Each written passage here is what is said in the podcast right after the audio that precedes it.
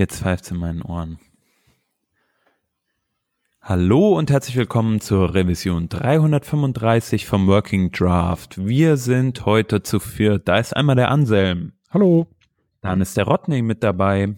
Hallo. Ich bin der Hans und wir haben einen Gast mal wieder ähm, bei uns hier in der Sendung. Das freut mich sehr. Sebastian Golasch ist mit dabei. Hi Sebastian. Hallo, schön mal wieder schön. dabei zu sein. Ja, und schön, dass du es geschafft hast zu uns. Ähm, wir haben gerade in der Vorbesprechung gelernt, dass, äh, ähm, dass du mit äh, C und C in deiner Ausbildung nie was anfangen konntest oder nie so gut warst. Das fand ich einen sehr interessanten Fakt über dich. Ähm, wusste ich so auch noch nicht. Aber ein Thema, was du nämlich mitgebracht hast, ähm, über das wir heute sprechen wollen, ist die Webvideo DRM oder das oder der. Äh, was genau das ist, äh, klären wir gleich. Vielleicht sagst du aber noch mal zur Erinnerung, wer du eigentlich bist und was du so machst. Ähm, wer ich eigentlich bin und was ich so mache. Äh, wer ich eigentlich bin, weiß ich eigentlich selber nicht. Ähm, nee, äh, ich bin Sebastian und ich arbeite zusammen mit dem Rodney, der hier zum Stammcast gehört bei der Deutschen Telekom im Smart Home Bereich. Ähm, und in meiner Freizeit nehme ich mich immer irgendwelchen obskuren Themen an, die im ersten Moment den Anschein haben, als könnte sie keine Sau gebrauchen. Und deswegen auch bin ich irgendwie auch auf dieses WebDRM-Thema gestoßen. Ähm, ich kann ja vielleicht gleich mal in, genauer erläutern, wie das passiert ist und wie ich irgendwie äh, in das Kaninchenloch da reingestürzt bin. Ja, unbedingt. Äh, vielleicht noch ganz kurz vorher weg, vorweg. Ähm, für was steht Webvideo DRM? Ähm, ja, das Video kann man eigentlich streichen, fast, weil es geht auch um Audio. Es geht eigentlich um jegliches äh, Medienformat, was man im Web verbreiten kann. Ähm, DRM, ich glaube, die Abkürzung, da kommt es immer darauf an, wen man fragt, für was sie steht äh, ob es jetzt Digital Rights Management ist oder Digital Restriction Management. Ich glaube, das ist auch so ein kleines Politikum. Ähm, Im Prinzip geht es darum, wie können große Konzerne ihre, ihren Content im Web verfügbar machen, aber gleichzeitig auch so schützen, dass nicht äh, jeder Vollhorst die Sachen runterladen und äh, kostenlos verbreiten kann. Okay. Ge Entschuldigung, ich habe da gleich die erste Zwischenfrage. Geht es dabei äh, nur darum, dass sich ein Unternehmen davor schützt, dass irgendwelche Raubkopien hergestellt werden? Oder hat das auch noch andere Gründe, dass man DRM vielleicht braucht? Oh, ich glaube, da gibt's noch viele weitere Gründe. Ähm, und manche sind auch eher ein Politikum. Zumindest ist das irgendwie mein Eindruck, nachdem ich mich damit ein bisschen beschäftigt habe. Ich habe mich eigentlich komplett von der technischen Schiene dem Ganzen angenähert. Ähm, aber wenn du irgendwie im Web recherchierst, dann findest du ja auch äh, viele verschiedene Aussagen zum Thema, warum es gebraucht wird und nicht. Politikum sicher, weil äh, gerade im Web-Video-Bereich geht es auch darum, welcher Anbieter, Netflix, Amazon etc., äh, kann mit welcher Auflösung zum Beispiel oder mit welcher Audiospur oder ähnlichem seinen Content in verschiedenen Teilen der Erde verbreiten, auf unterschiedlichen Geräten unterschiedliche Dinge anbieten. Also es hat auch nicht nur reine, wir schützen uns vor der Piraterie äh, Geschichten anheften, sondern sicherlich auch politische und ich würde fast sagen auch immer irgendwie monetäre. Das eine, ein, ein so ein Punkt äh, ist schon Jahre her, da hat Bruce Lawson das mal äh, versucht zu erklären, also ein bisschen äh, was Positives zu diesem ganzen äh, DRM-Gedöns äh, rauszulassen. Äh, damals, als er noch Evangelist war. Ähm, man stelle sich die BBC vor, also das war sein, sein Beispiel. Äh, BBC, äh, sowas wie das öffentlich-rechtliche bei uns, wird von äh, den britischen Steuergeldern bezahlt. Äh, alle Inhalte sind dementsprechend innerhalb äh, Englands ähm, frei zugänglich. Und genau das ist der Punkt innerhalb Englands. Äh, außerhalb Englands muss das nicht sein.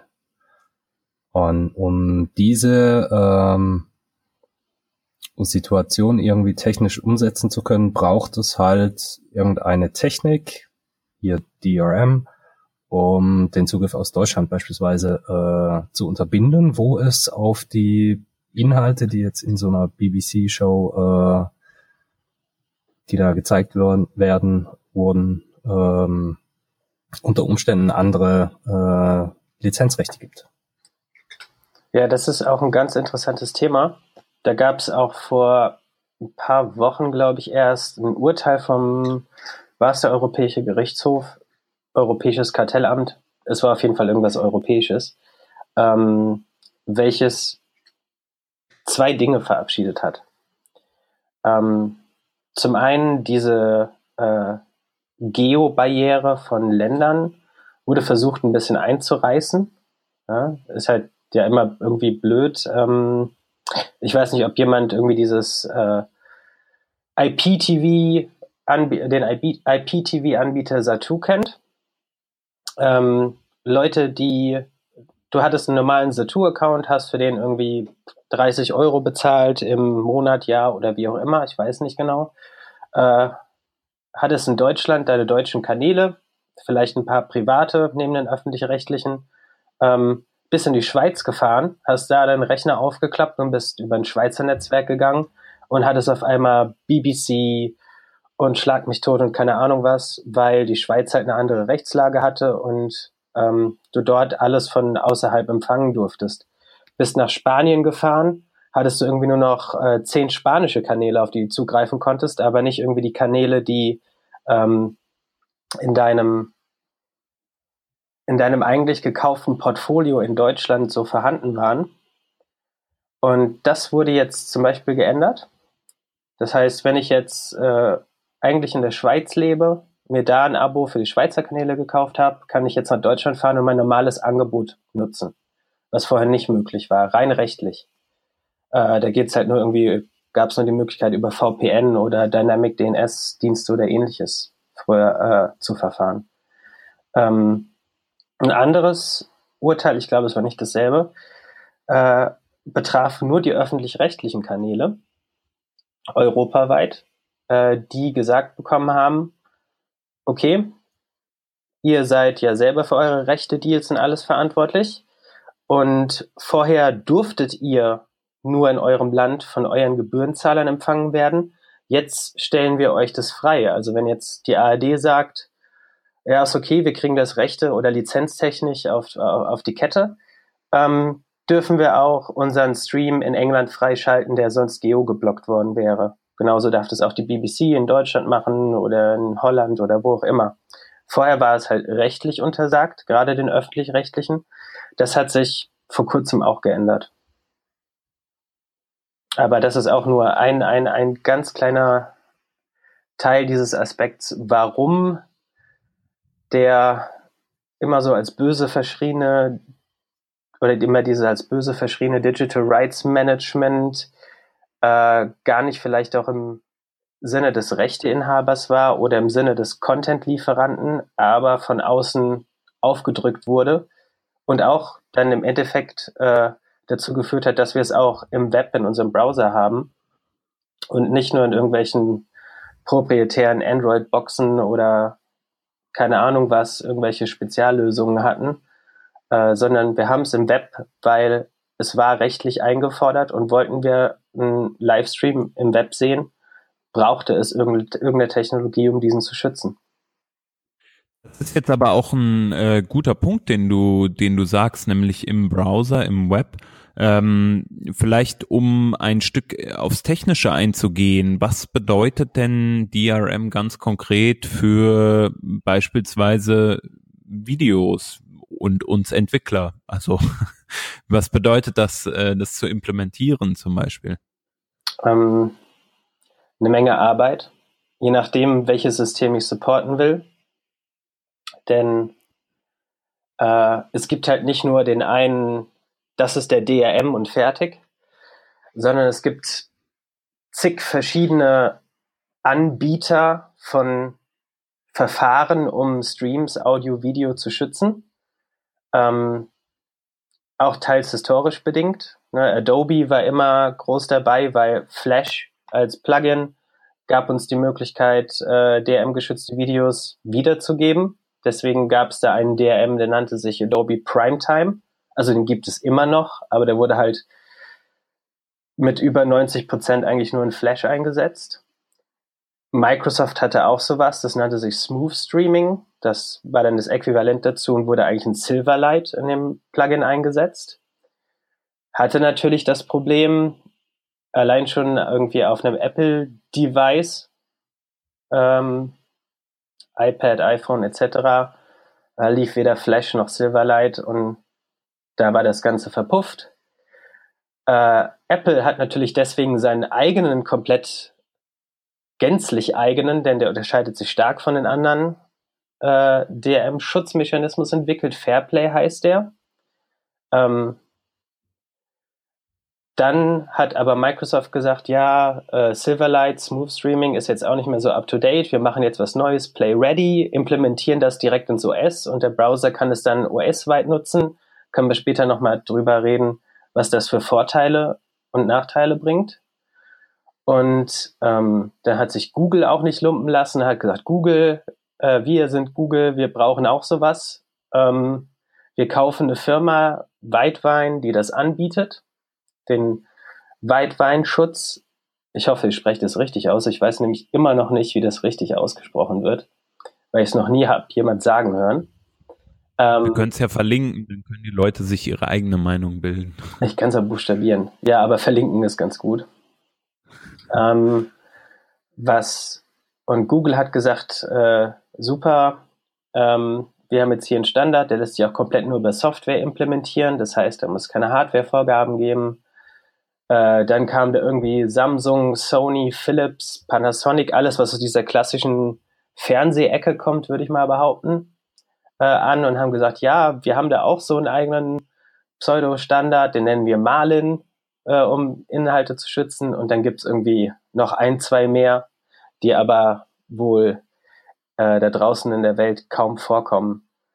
Was aber für einen Entwickler heute immer noch bedeutet, auf der Client-Seite ist es nicht ganz so wild, aber auf der Server-Seite, auf der Backend-Seite, um das anzubieten, will ich Apple-Devices supporten, will ich den Safari-Browser supporten, muss ich Fairplay implementieren. Will ich Microsoft Edge und Internet Explorer supporten, muss ich PlayReady implementieren. Will ich äh, Firefox, Opera, Google und Android-Devices supporten, muss ich Googles Widevine implementieren. Und das Blöde ist, es geht ja nicht nur rein ums Implementieren, sondern wenn ich ein Unternehmen bin, ein Konzern, der seine Inhalte in irgendeiner Art und Weise gegen Geld, gegen Entgelt bereitstellt, kann ich das nicht nur so einfach implementieren, sondern ich muss mich lizenzieren lassen, muss Lizenzen von den einzelnen Inhabern oder Bereitstellern dieser Systeme kaufen. Ähm, muss, wie bei Google Weitwein, da weiß es genau, weil ich mit jemandem gesprochen habe, der das gemacht hat. Äh, man darf es nur implementieren als Unternehmen, wenn man Entwickler hat, die zertifiziert sind, das zu implementieren. Und die musst du zwangsweise irgendwie eine Woche in die USA schicken auf eine spezielle Google- oder Weitwein-Schulung, dass sie da genau gesagt bekommen, was geht und was nicht geht. Und erst dann sind sie zertifiziert können dir das implementieren, wo du dann auch nochmal Lizenzen davon kaufen musst. Als Unternehmen. Also ergo, äh, es bedeutet eine Menge Arbeit auf der Entwicklungsseite, insbesondere im Backend. Im Frontend spielt sich das alles relativ gleich aus von der Implementierung. Also relativ. Was bedeutet das? Also wenn wenn äh, die äh, oder wie sich das ausspielt relativ gleich ist, äh, bedeutet das dann, dass der User davon eigentlich wenig mitbekommt, außer ähm, die Implementierung sagt halt hier, du bist zum Beispiel nicht im in der korrekten Georoute, äh, Georegion. Ähm, also zeige ich dir jetzt irgendwie den Fallback-Screen an oder sowas. Ah, es wäre ja schön, wenn es so gehen würde, aber so ist es leider nicht. Ähm, da muss ich kurz ein bisschen ausholen noch. Also das Ding ist halt, ähm,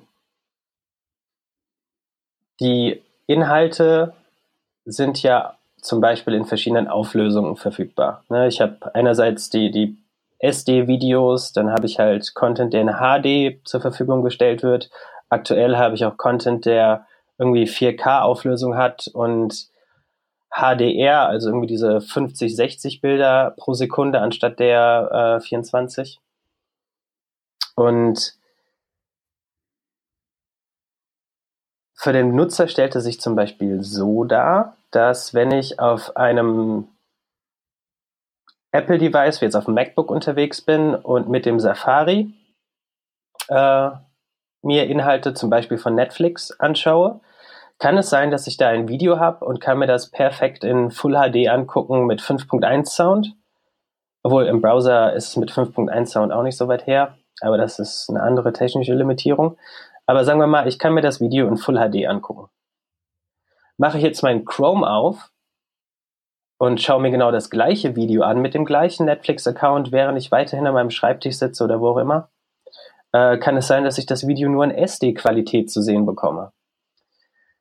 Warum ist das so? Also im Prinzip ist die Implementierung in JavaScript genau die, also nicht genau die gleiche, aber exakt ähnlich. Da sind dann vielleicht ein, zwei andere Methoden, die mit anderen Argumenten aufgerufen werden, um anderen Key für das System zu generieren, äh, um die passende Lizenz für das Video abzurufen. Also irgendwo ganz tief technisch weit unten.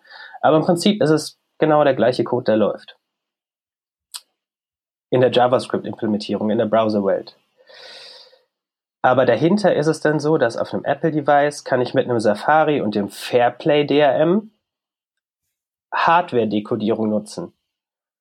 Einfach weil dieser, dieser Schutzmechanismus im Betriebssystem quasi mit eingebrannt ist und der Browser nutzt nur das, was dahinter ist im Betriebssystem.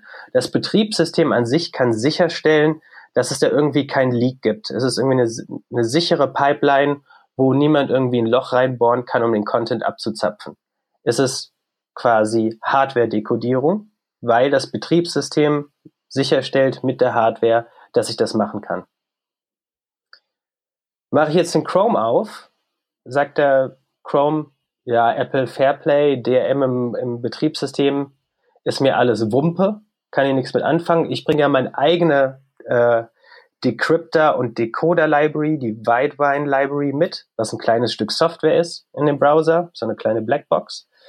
Ähm, und das ist dann nicht mehr so sicher. Das heißt, in dem Falle kann der Browser oder auch dieses CDM heißt es, Content Decryption Module, Widevine, diese Software Library, nicht hundertprozentig garantieren, dass es nirgendwo ein Leak gibt, weil es muss die Daten von irgendwohin nach irgendwo übergeben. Es kann diese Daten dekodieren, decrypten nennt man das. Äh, es kann diese Daten decrypten, es kann die Daten dekodieren, aber im Hintergrund kommt dann irgendwie so ein äh, Raw-Stream an Bildmaterial raus, den ich irgendwo hinpipen muss, wo dann äh, irgendwas, zum Beispiel der Browser, übernimmt, dass es angezeigt wird. Und in, der, in dem Punkt hätte ich dann eine Schwachstelle, und da sagen dann die Studios, wie keine Ahnung, Disney oder Metro Goldwyn Mayer und halt diese ganzen Content-Produzenten, sagen dann dem Content-Verteiler, in dem Fall Netflix, hier hört mal zu, äh, wir wollen, dass unser Video, was wir euch gegeben haben, gegen Geld natürlich, was ihr verbreitet, dass das nur in der höchsten Qualität verfügbar ist, wenn ihr sicherstellen könnt, dass sich die Daten keiner abgreifen kann. Also früher CDs rippen, dass niemand irgendwie Raubkopien davon erstellen kann, dass ich das Zeug runterladen kann. Und deswegen kann der Netflix sagen, okay, wir wissen jetzt, der Browser hat das Ganze als Apple Fairplay angefordert. Das heißt, das Betriebssystem kann es nur dekodieren. Wir können Hardware-Dekodierung machen. Deswegen können wir das in HD geben, weil der rechte Hersteller gesagt hat, jo, wenn ihr es sicherstellen könnt, HD. Im Google mit der Weitwein basierenden Software-Dekodierung, ähm, Chrome, können sie es nicht sicherstellen. Deswegen hat der Rechteinhaber gesagt, okay, die Leute dürfen es nur in SD-Qualität gucken. Das heißt, es kann durchaus wirklich vorkommen, dass er irgendwie als Benutzer, der einfach nur stupide Netflix gucken will, also Netflix ist jetzt ein Beispiel, es ist eigentlich bei allen diesen Plattformen so, äh, dass wenn ich zwei Unterschied zweimal den gleichen Film auf zwei unterschiedlichen Browsern mir angucke, ich unterschiedliche Qualitäten bekomme. Aufgrund von diesem DRM. Für mich als Nutzer ist das dann äh, ja an so einer Stelle im Moment eher nachteilhaft. Ich finde es nicht nur nachteilhaft, sondern es ist auch komplett intransparent gehandhabt. Denn als ich mich halt auf die Suche begeben habe, warum ist das so, ähm, habe ich dazu erstmal keine Informationen gefunden, sondern musste mich bei irgendwelchen Leuten, die sich von der technischen Seite dahin schon gut auskannten, musste mir dann halt erklären lassen, warum das so ist. Ich glaube, viele Nutzer merken das aber auch gar nicht. Ja? Oder ziehen sie irgendwie selber irgendwelche anderen, ähm, naja, anderen Schlüsse daraus.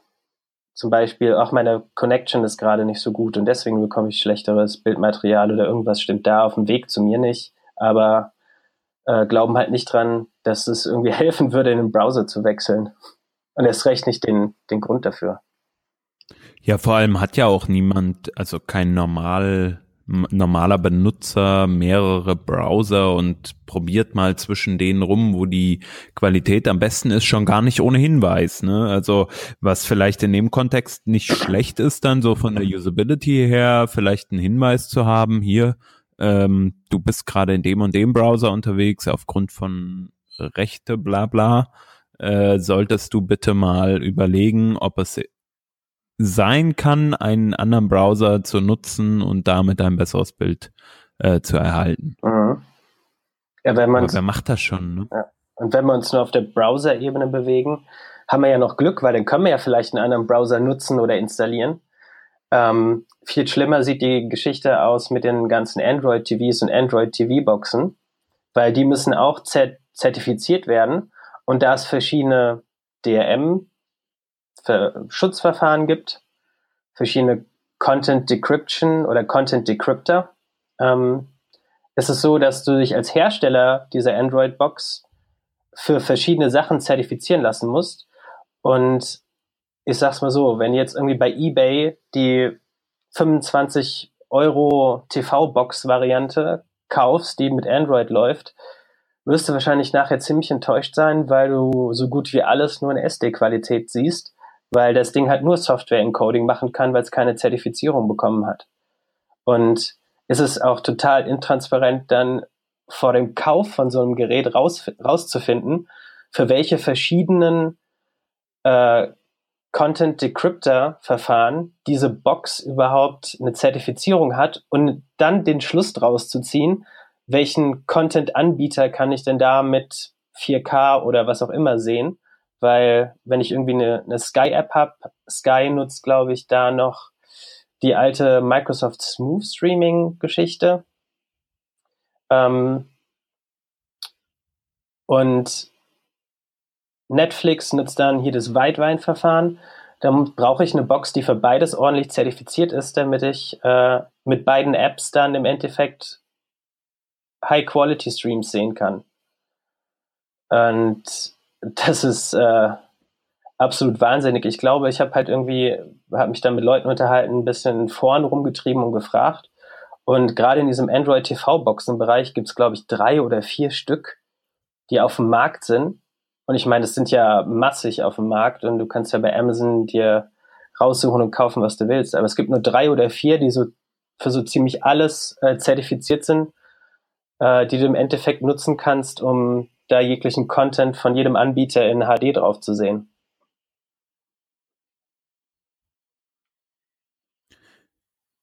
Das ist krass. Ähm, das heißt, im Moment ist das Ding eigentlich für Endkunden wie ich schon eben sagte, doof. Ne? Und was tut sich da jetzt? Also gibt es da aktuell Bestrebungen, das äh, irgendwie zu verbessern, zu verändern? Meiner Kenntnis nach nicht.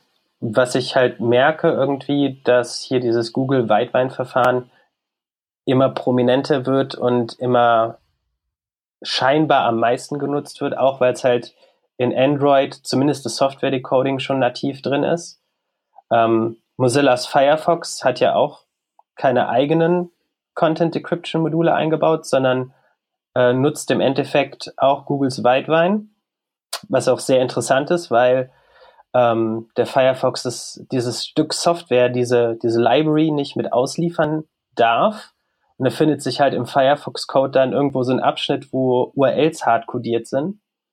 Ähm, und wenn du den Firefox installierst, wird bei der ersten Nutzung ähm, von so einem Video, was hier irgendwie einen Weitweinschutz verlangt, diese zwei bis drei Megabyte Library runtergeladen, damit Firefox dann die Google Library im Hintergrund nutzt, die ja eigentlich eine absolute Closed Source äh, Blackbox ist, wo ähm, man noch nicht mal als Entwickler selbst wirklich weiß, was da drin abgeht. Was halt noch mal noch eine weitere Downside von dem Ganzen ist, weil im Prinzip kann da drin alles getrackt werden und irgendwelche Reports irgendwo hingesendet werden. Keine Ahnung, ob sie es wirklich machen. Ähm, meine Hand dafür ins Feuer legen, dass es nicht machen würde, jetzt nicht. Äh, wo dann halt jegliche Nutzungsdaten, welches Video wurde wann, von wem, mit welcher IP und keine Ahnung was abgespielt, auch wenn ich mich auf irgendeiner Plattform im Web befinde und mit Firefox unterwegs bin, am Ende bei Google landen könnte.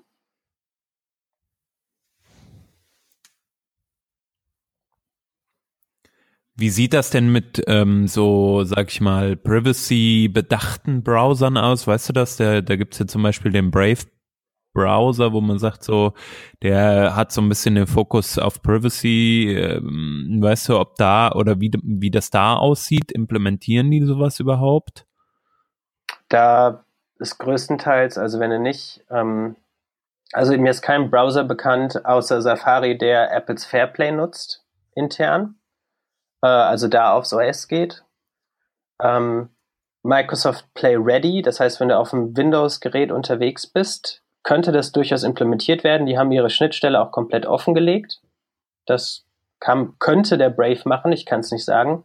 Ähm, ganz klar ist es, wenn du Weitwein nutzen willst und ähm, so ziemlich alles auf den großen Plattformen wird daran angeboten.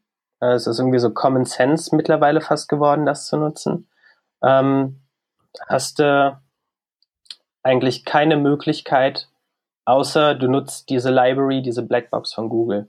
Das heißt, ich glaube nicht, dass du mit einem Brave-Browser zum Beispiel überhaupt so ein Video aufrufen kannst. Auch ich habe es aber ehrlich gesagt noch nie probiert. Ganz klar ist es, wenn du mit Firefox, Google oder Opera unterwegs bist, nutze die Widevine Library im Hintergrund.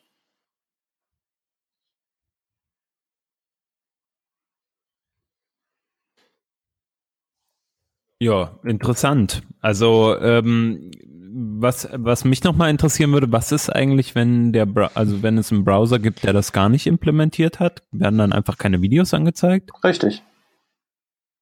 Krass. Das ist ja dann voll doof. Und das passiert alles, ähm, also es gab doch da mal diesen kleineren Skandal, ne, so dass das irgendwie äh, der Tim Berners-Lee als Vorsitzender von der ähm, von der äh, W3C gesagt hat, hier, wir äh, standardisieren das jetzt und auch wenn sich irgendwie die Leute eigentlich dagegen gewehrt haben und da wurde sich so ein bisschen drüber hinweggesetzt oder verwechsel ich das gerade? Nee, da hast du recht. Ich habe mir sogar extra nochmal das Zitat von Tim Berners-Lee, also die Übersetzung des Zitats, rausgezogen für heute Abend. Ähm, das Ganze ging daran, dass halt irgendwie es gab diesen Intent to Ship für die Encrypted Media Extensions, die quasi diese Encrypted Media Extensions ist ein Set von JavaScript APIs, die diese Schnittstelle zu diesem Content Decryptor Module, zum Beispiel Widevine oder PlayReady, dann zur Verfügung stellen. Und das wurde halt spezifiziert und dann gab es halt diesen Intent to Ship. Dann hat die EFF, die Electronic Frontiers Foundation, einen Blogbeitrag rausgehauen und gesagt, hier, ähm, unsere Bedenken, die Bedenken von ganz vielen Leuten, Nutzern, Entwicklern wurden nicht berücksichtigt. Ihr baut da irgendwie diese Blackboxen im Browser ein. Ähm, es gibt Probleme bei der Accessibility dieser Geschichte, die ich so nicht weiter ausführen kann. Ähm, Open Source Browser können das nicht mehr einfach so implementieren. Die müssen sich irgendwie äh, mit Google oder mit wem auch immer einigen, dass sie diese Schnittstellen, diese Content Encryptor Module nutzen dürfen, wo wir fast wieder beim Brave sind. Es gibt Probleme bei der Archivierung von Inhalten. Das waren alles die Bedenken von dieser Electronic Frontiers, äh, Electronic Frontier Foundation. Und dann hat halt Tim Berners-Lee gesagt, dass seiner Meinung nach die Bedenken nicht begründet sind, weil die Spezifikation dieser Encrypted Media Extensions eine bessere Alternative für die Nutzer als andere Plattformen darstelle, was Sicherheit, Datenschutz und Zugangsmöglichkeiten einschließen würde. Ich weiß jetzt nicht, welche Alternativen es da überhaupt gab, aber gut, man kann jetzt Tim Berners-Lee irgendwie, es ist immer, ich, immer das Gefühl, schwer da ihn zu kritisieren, weil ne, er hat es halt erfunden. Aber es ist doch mehr so ein, mehr so eine Aussage von, es war alternativlos, weil entweder das oder schwarze Bildschirme im Browser.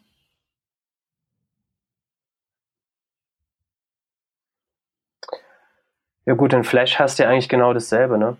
Oder da ist die Blackbox oder? bloß noch ein bisschen schwärzer. ist kein Webstandard, ja, im genau, Prinzip ist es genau dasselbe. Bloß, dass ein Flash-Plugin halt, halt irgendwie noch mehr Rechte äh, auf dein System ja. bekommt, als es diese ja. Library im Hintergrund, zum Beispiel diese Weitwein-Library hat.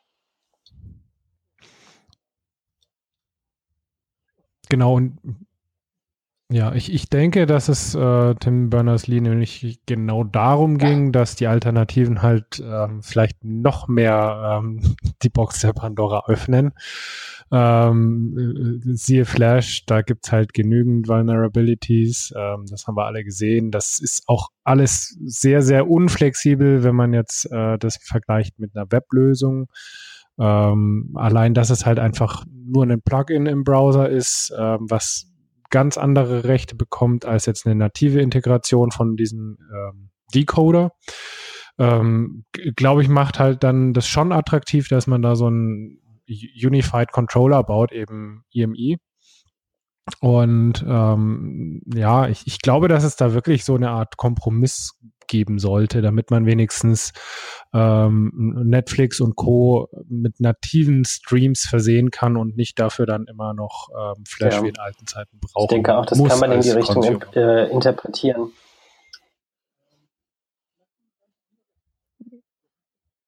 Mhm.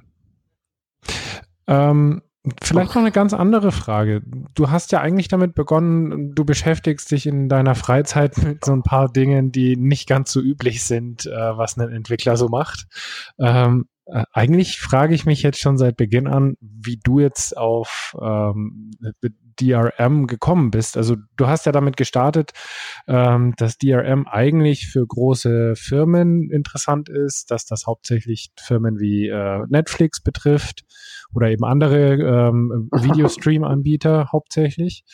Ähm, du arbeitest ja jetzt nicht für eine Firma wie Netflix, deswegen eigentlich meine Frage, wie kommst du denn jetzt also dazu? Äh, was hat klassische bewegt, Geschichte äh, von so ich wurde, wurde irgendwie in dieses schwarze Loch reingezogen, ne? Äh, und kam dann nicht mehr raus und die Materie hat sich verdichtet, immer weiter und immer weiter.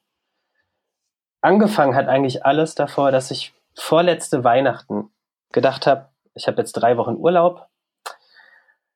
Ich könnte ja mal irgendwie unsere alten DVDs alle äh, auf unser NAS kopieren, so dass wir nicht, weil wir haben auch keinen DVD-Player mehr, äh, so dass ich halt irgendwie sagen kann, ich nutze jetzt mein Apple TV oder was auch immer. Das war halt das Gerät, was ich vorher da stehen hatte und kann irgendwie aufs Netzwerk auf meine alten DVDs zugreifen, die ich da die ganze Zeit rumliegen habe, aber die verbrauchen ja nur Platz. Und dann kann ich die endlich mal in den Keller räumen und habe mir gedacht, so ja, da sind ja ein paar Sachen dabei, die finde ich auch nicht so auf Plattformen. Irgendwie alle Seasons von Buffy oder so. Gibt's halt bei keinem Anbieter. Dann kopiere ich mir die mal schnell irgendwo hin, falls ich die mal wieder angucken will. Das hat auch alles soweit gut geklappt, außer dass ich irgendwie dann gemerkt habe, äh, ich finde keine App fürs Apple TV, mit der ich mhm. auf die Sachen zugreifen kann. Dann bin ich auf die Suche gegangen, so, welche Alternativen habe ich denn? Und bin halt über das Kodi Media Center, vormals Xbox Media Center, XBMC, gestolpert, was halt einfach ziemlich gut daran ist, auf so kleinen Einplatinenrechnern wie so ein Raspberry Pi zu laufen äh, und Videos übers Netzwerk abzuspielen. Äh, es oftmals wird diese Software auch in eine illegale Ecke gedrängt und ja, es gibt halt irgendwie, es ist halt eine komplett quelloffene Software, die eigentlich im Grundprinzip nur dafür da ist, Videos und Videostreams von überall her abspielen zu können und hat halt die Möglichkeit, dass Leute in Python Apps schreiben, die eigentlich entweder nur URLs oder irgendwelche Videodaten oder Audiodaten an dieses Media Center übergeben. Ja, für mich war es halt irgendwie so das Mittel der Wahl, wo ich gedacht habe, ja cool, damit kann ich ja von meinem äh, aus meinem Netzwerk, von meiner Netzwerkfestplatte, die meine DVDs abspielen. Dann habe ich gesehen, ah cool, da gibt's ja irgendwie diese Apps oder Plugins dafür, die alle von Leuten Open Source entwickelt werden, womit mich irgendwie äh, Amazon Prime Video gucken kann und irgendwie die Mediatheken und so. Und da ich einen Netflix-Account hatte, habe ich mir gedacht, oh, es wäre ja super, wenn ich irgendwie nur noch diese eine, nur noch mein Raspberry oder ich hatte einen Odroid, hatte ich mir dann angeschafft dafür, weil der ein bisschen stärker ist. Das vergleichbar zum Raspberry. Wäre doch eigentlich cool, wenn ich alles an einer Stelle hätte und darüber gucken könnte. Ein Netflix-Plugin gab es aber nicht. Und dann habe ich mal in so einem Forum gefragt, hey, warum gibt es eigentlich kein Netflix-Plugin? Und dann haben die alle erklärt, so ja, wir haben zwar irgendwie hier, also wir haben es zwar geschafft, den DRM von äh, Amazon nicht zu umgehen, sondern so zu implementieren, dass wir es abspielen können, äh, diesen Decryptor da mit in diese Render-Pipeline vom Kodi Media Center reinzubasteln. Äh, aber für Netflix haben wir uns noch nicht die Arbeit gemacht, weil wir haben da auch irgendwie so keinen, der mal die Netflix APIs reverse engineert im Browser oder sowas. Habe ich gemeint, äh, gut, Python wollte ich eh schon mal lernen. Ähm, und wie man sich irgendwie Sachen im Netzwerkinspektor und sowas anguckt im Browser und da ein bisschen Daten aus dem JavaScript rausfischt, kann ich ja auch irgendwie. Und dann habe ich halt angefangen, dieses Netflix-Plugin für dieses Media Center zu entwickeln. Und musste ja dann anfangen zu verstehen, wie das alles funktioniert. Netflix ist auch super, weil zusätzlich zu dem ganzen DRM-Gedönse bauen die auch noch äh, etwas, das sie MSL Message Security Layer nennen, mit ein, weil offizielle Aussage von Netflix ist, HTTPS ist uns zu unsicher und nicht performant genug. Das heißt, wir machen irgendwas über HTTP und bauen dann unsere eigenen Security Layer rein. Ähm, und ja, dann musste ich mich halt einfach mal damit beschäftigen, wie funktioniert dieses Ganze eigentlich, dieses ganze System und bin halt irgendwie gegen diese Wand voller Abkürzungen, ne, CDM, MSE, EME und dieses HLS, MPEG Dash, äh, ABS, ABS gibt's nicht nur im Auto, gibt's auch bei Videos. Bin halt irgendwie gegen diese ganze Wand voller Abkürzungen gelaufen und habe mir dann gedacht, okay, äh, vielleicht sollte ich mal anfangen, das so von Grund auf zu verstehen, ähm, um es dann im Endeffekt implementieren zu können. Und so bin ich halt im Endeffekt daran hängen geblieben, als kleines Spaßprojekt äh, jeden Tag 50 Issues äh, von irgendwelchen technisch nischaffinen Menschen zu bearbeiten, die sagen, geht nicht bei mir. Netflix geht nicht bei mir in meinem System, was voller illegaler Plugins ist, die alles zugeklebt haben und jegliche Zugangsdaten ausspähen. Ja.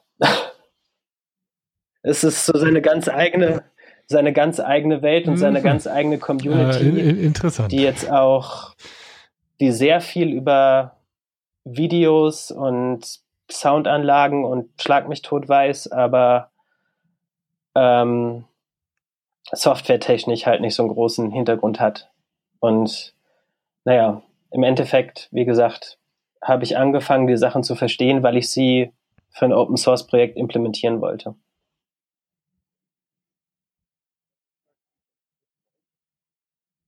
Mm, und wenn du jetzt sagst, implementieren wolltest, ähm, in Summe kannst du sagen, du bist gescheitert und es, es geht einfach nicht aufgrund der ganzen Restriktionen, die du eben vorhin erzählt hast, wie dass Google eben da so, ja, so eine Zertifizierung fordert und alles mögliche andere? Oder also was ist denn da so dein Fazit eigentlich auch. jetzt dann? So viel kann ich ja sagen.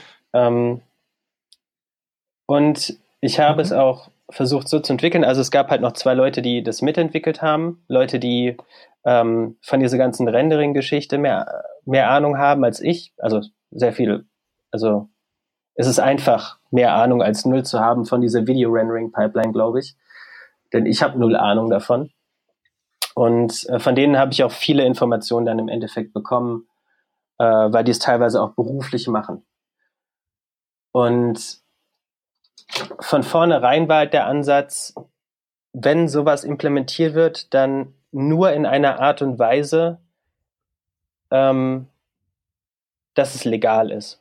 Also es kann nicht, dass irgendwie halt morgen der das Anwaltsschreiben von Netflix im, im Briefkasten liegt und die sagen hier, Herr Golasch, wir verklagen Sie auf sieben Quantilliarden Dollar in den USA, sondern ähm, es so zu implementieren, dass es rechtlich wasserdicht ist. Was bedeutet auch, und das ist halt dann, das, das ist ja wieder diese andere Seite, da muss man viel Support liefern. Ich darf halt nicht sagen, äh, ich darf halt nicht dieses, dieses Stück Software mit ausliefern von Google, diese Widevine Decryptor Library, wie sie in jedem Browser ist, weil ähm, Google halt sagt, nee, das darf man nur mit ausliefern, wenn man mit uns einen Vertrag hat, beziehungsweise mit der Widevine Firma, die ja Google gehört, wenn man mit denen einen Vertrag hat, dass man diese Schulungen gemacht hat, da irgendwelche Dokumente unterschrieben hat, dass es rechtlich fein ist, dass man da keinen Bullshit mitmacht und dass man vor allen Dingen für alles verklagt werden kann von denen, wenn irgendwas nicht so läuft, wie die wollen. Ähm, aber da ja jeder eigentlich diese Library auf seinem Rechner hat, muss man halt nur einen Sim-Link machen, zum Beispiel tief in irgendeins seiner Browser-Verzeichnisse rein, wo diese Library halt rumliegt. Und dann bin ich da als Entwickler von dem Open Source Ding fein raus, weil ich liefere sie nicht aus, sondern ich habe halt auch in, dem, in die README habe ich einen Link gesetzt. Hier, das ist übrigens ein Auszug aus dem Firefox Code. Da stehen die URLs drin, wo ihr euch die Libraries runterladen könnt. Äh, die sind ja auch so frei zugänglich. Ist nur ein nur ein Link auf den quelloffenen Firefox Source Code. Ladet euch die Library runter. Ich kann nur von mir aus sagen, ihr dürft sie nicht benutzen, weil das würde gegen die Richtlinien, gegen die Lizenzbestimmungen verstoßen.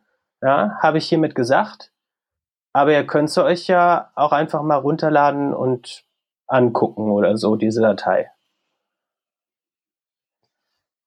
Und dementsprechend ist es relativ wasserdicht, vor allen Dingen, weil es auch ähm, keine Möglichkeit gibt, an diesen Videostream zu kommen, wenn man diese Library benutzt. Also es gäbe technisch schon Möglichkeiten, aber ähm, die sind auch hinter dem Python-Code, den ich geschrieben habe, und mehr in dieser Render-Pipeline von einem Rechner.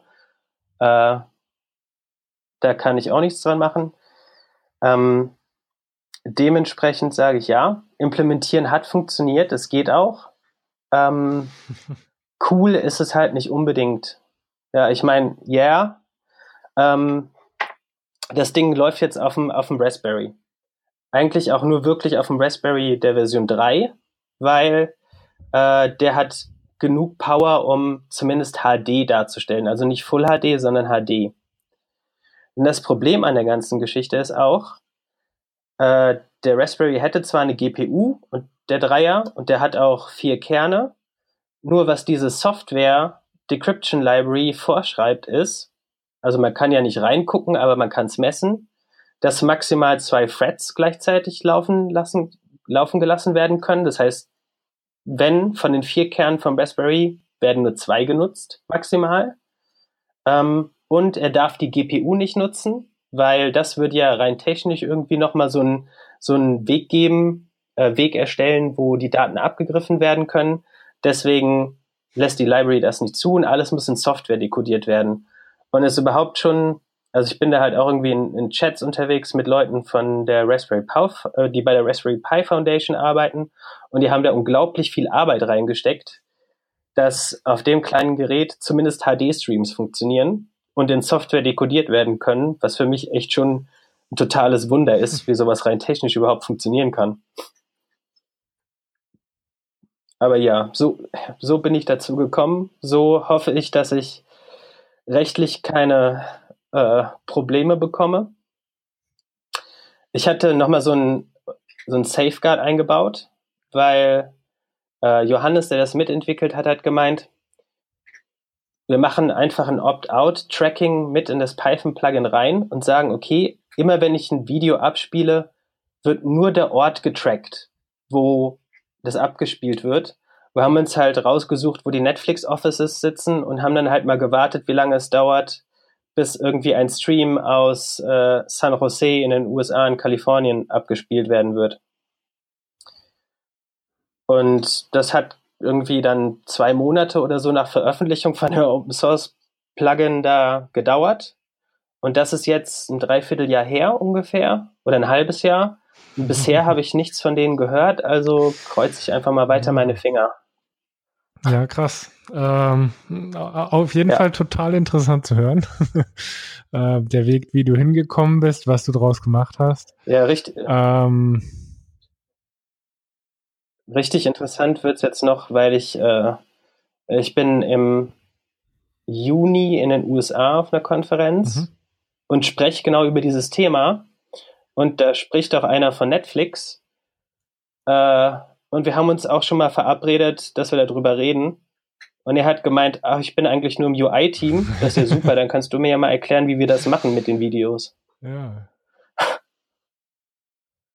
Ja, also ich bin schon gespannt, ob dann irgendwie nochmal, also keine Ahnung, ich würde mir ja fast, ich würde mir ja fast wünschen, dass die sagen, ah, irgendwie ist es ja cool, willst du nicht mal hier unsere Offices angucken, nur um mal zu sehen, wie die Offices aussehen. Allerdings glaube ich nicht, dass das passieren wird, deswegen hoffe ich einfach, dass ich gar nichts von denen höre.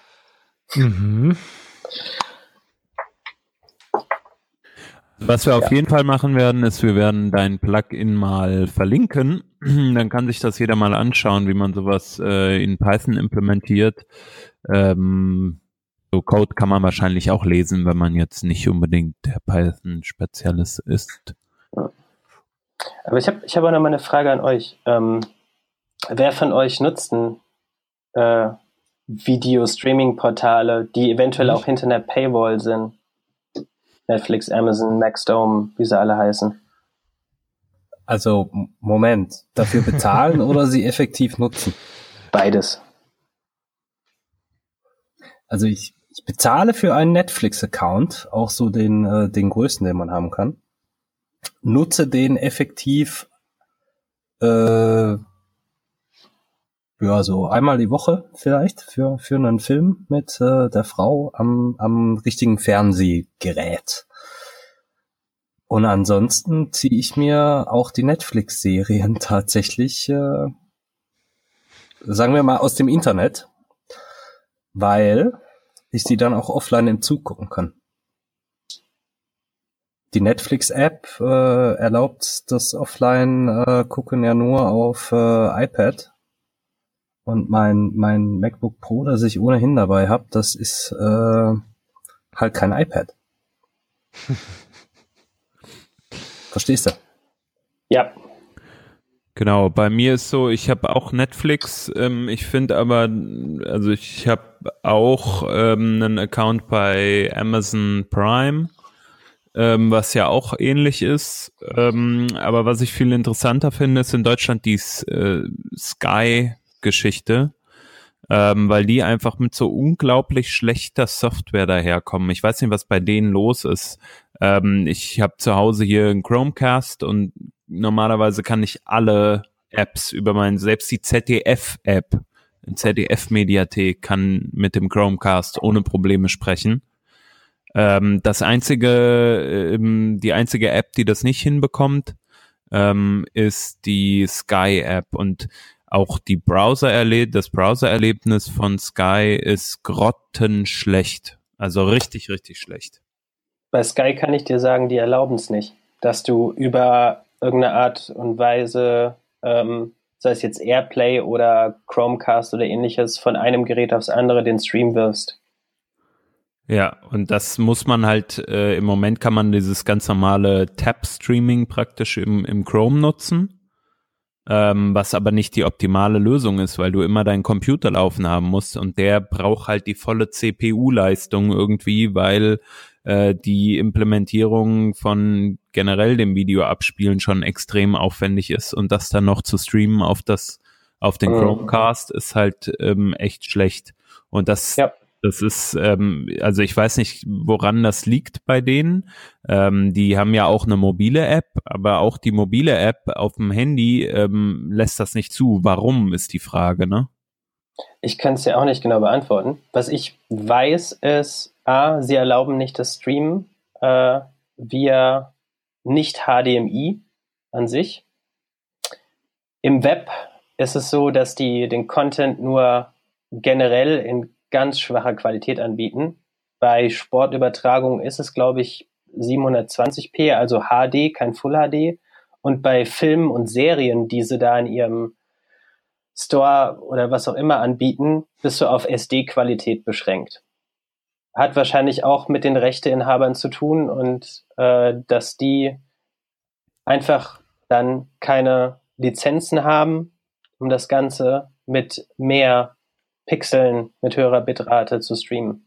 Was ganz geil ist, weil auch auf dem normalen Gerät, ähm, also auf dem Receiver, bekommst du nicht, also bekommst du nur SD-Qualität, wenn du ja. nicht extra zahlst.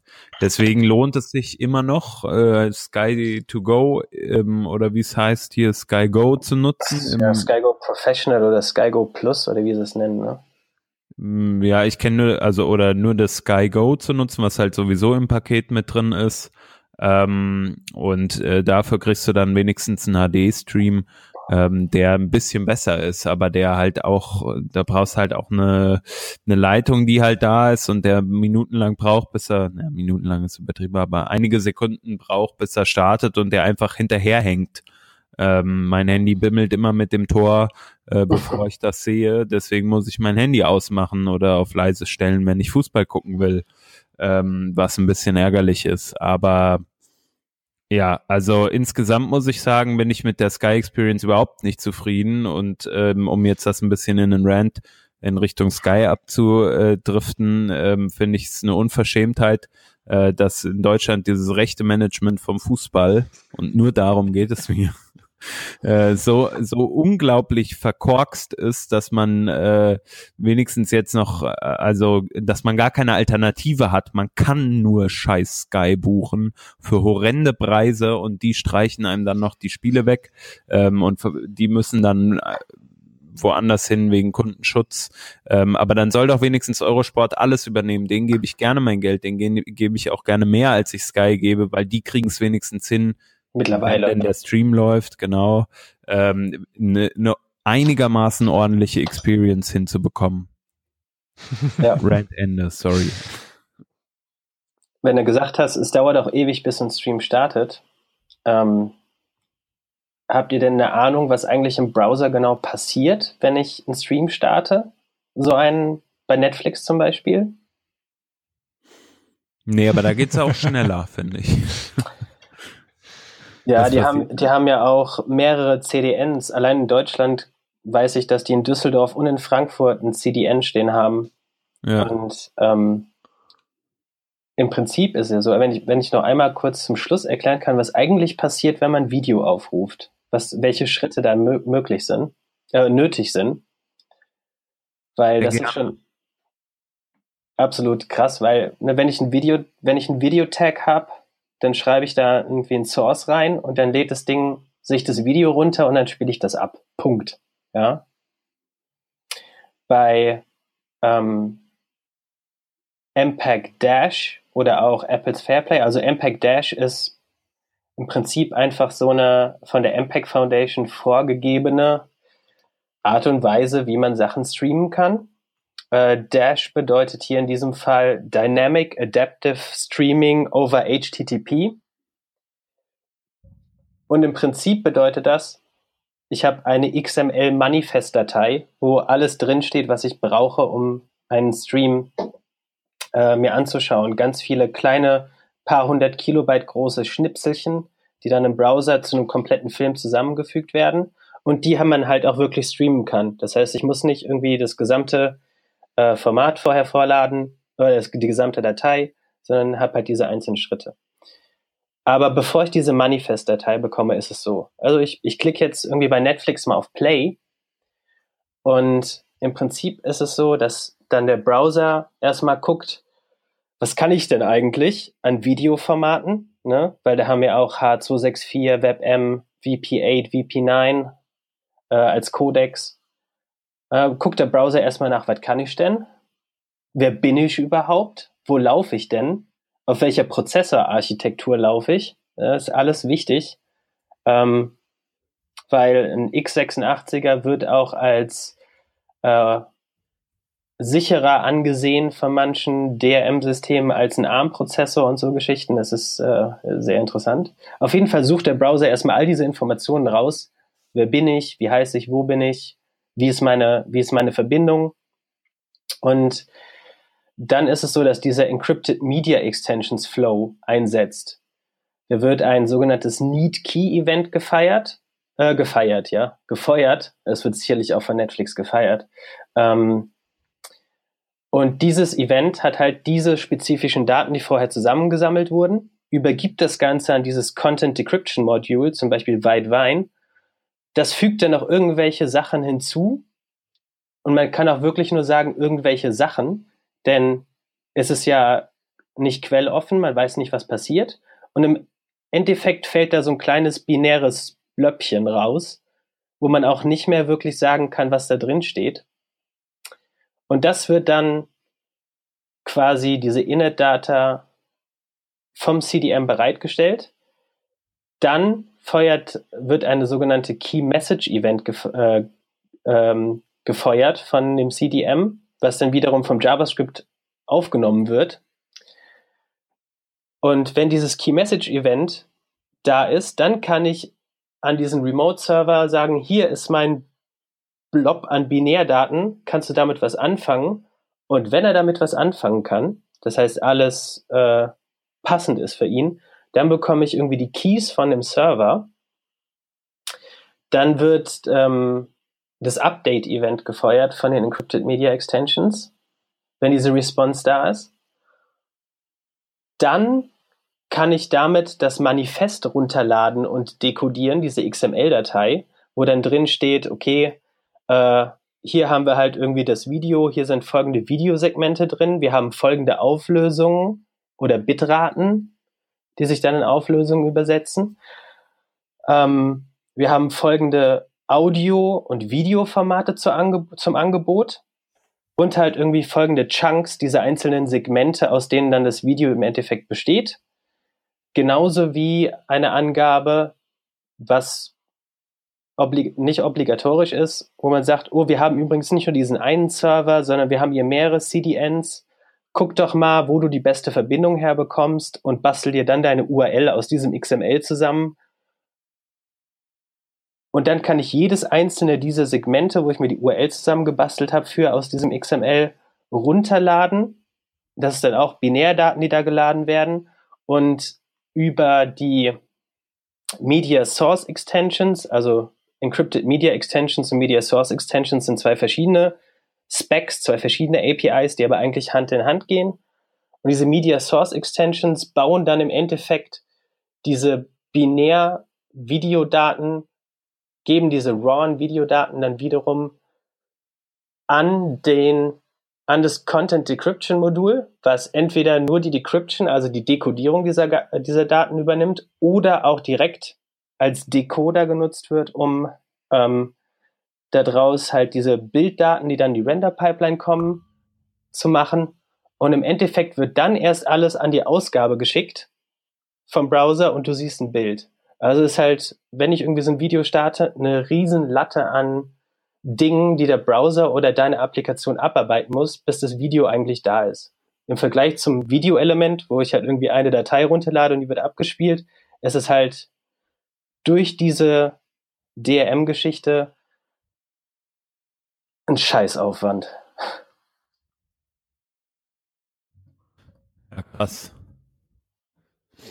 Hätte ich nicht gedacht, dass da so, so viel im Hintergrund ablaufen muss, bis das erstmal funktioniert. Ich meine, ähm, es ist ja, es sei ja jedem Content-Hersteller gegönnt, äh, diese ähm, einen Schutz praktisch zu genießen für den Content, der erstellt wird und auch äh, entsprechend damit Geld zu verdienen oder so. Ähm, und gleichzeitig ist es natürlich im Moment eine schwierige Situation, weil wir als diejenigen, die das konsumieren, im Nachteil sind, diejenigen, die das implementieren müssen, äh, ziemlich viel zu tun haben und letztendlich auch der, der Browser und damit äh, im Endeffekt auch der Computer natürlich äh, unglaublich viel Belastung hat. Ne? Die äh, muss erstmal erbracht werden. Das heißt, auf einem billigen Smartphone ähm, ist die Dekodierung natürlich oder auf dem Raspberry Pi, wie du schon sagtest, ist die Dekodierung entsprechend teuer, äh, was die CPU-Leistung anbelangt. Und ähm, somit halt auch nicht nutzbar für viele wahrscheinlich. Ja. Und merke, kaufe ich mir irgendwo ein billig Android-Tablet oder billig Android-TV-Box, darf ich mich im Nachhinein nicht wundern, wenn ich nur SD-Qualität habe. Und ganz vielen ist das halt nicht bewusst denken sich, oh super, Android läuft die Netflix-App drauf, äh, was ist denn da los? Mm, krass. Ja, also Augen auf beim Videokauf, äh, Videogerätekauf, würde ich sagen.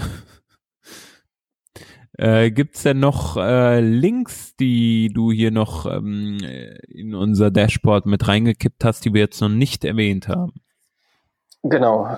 Ähm, ich weiß nicht, ob wir sie teilweise erwähnt haben oder nicht, aber es gibt einen guten Artikel, der auch mittlerweile, glaube ich, schon vier Jahre alt ist, von auf HTML5 Rocks über Encrypted Media Extensions. Da geht es halt mehr auch darum, wie ist denn der Ablauf, wie funktioniert das eigentlich?